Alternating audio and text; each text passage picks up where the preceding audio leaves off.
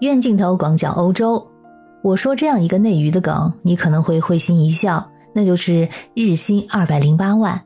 这个梗出自于某位艺人用七十七天的时间拍摄一部电视剧，片酬高达一点六亿元，相当于每天收入二百零八万元。一点六亿人民币是个什么概念？用网友的话来说，那就是上坟都没见过这么多钱。听着挺多，好像遥不可及。其实只要认真踏实、有脑子、肯努力的话，月薪六千的人不吃不喝从秦朝开始打工，也就能赚到了。最近在法国发生了一个类似的事件，日薪二十万欧，按照今天的汇率来算，大概是一百五十二万人民币。这个二十万欧是录制一天某个综艺节目的酬劳，但是一位法国喜剧女演员却毫不犹豫地拒绝了。看了这则新闻，我头脑里浮现的是这样四个大字。换我行吗？大家好，我是在欧洲的可可鱼，欢迎收听我的节目。首先，我们来了解一下这则新闻里涉及的一个名字——贝佐斯。这个男人是世界前首富，亚马逊公司的创始人之一，是亚马逊的董事长兼首席执行官，也是2019年的全球富豪榜的榜首。今年呢，排名第三。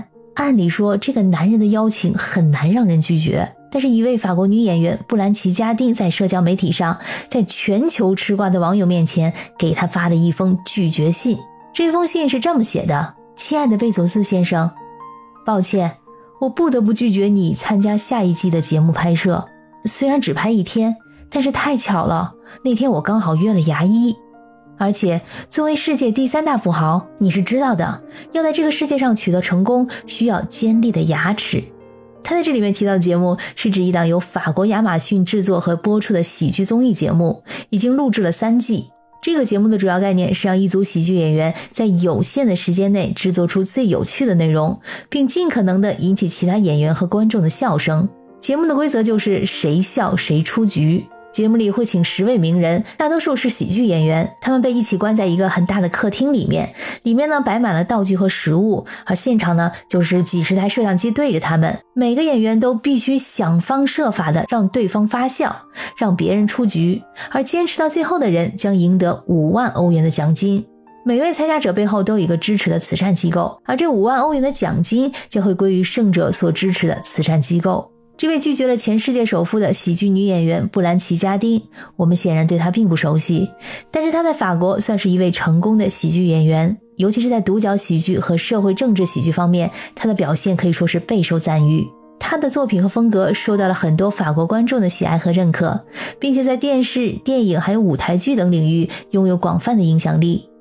尽管说他的知名度可能不如一些知名的法国电影明星或者音乐家，但是在法国的喜剧界和文化界，他是一位备受尊重的人物，被认为是法国娱乐圈中的佼佼者之一。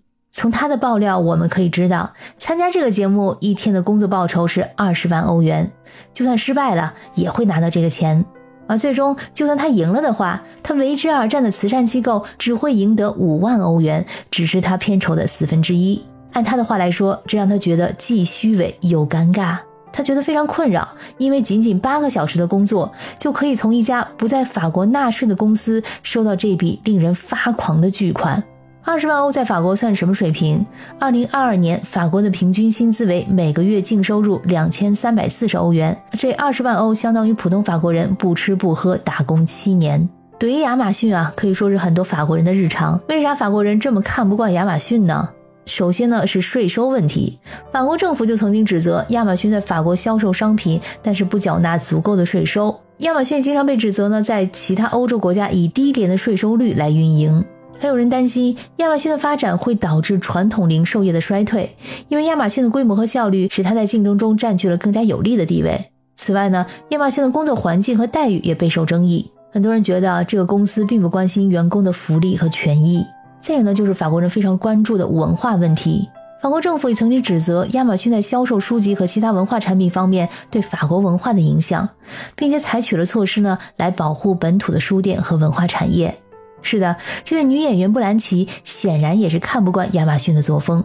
除了爆料之外，她还列举了亚马逊的罪过：这公司啊在法国不好好缴税，在营业额为五百亿欧元的情况下，还享受了十亿欧元的税收豁免。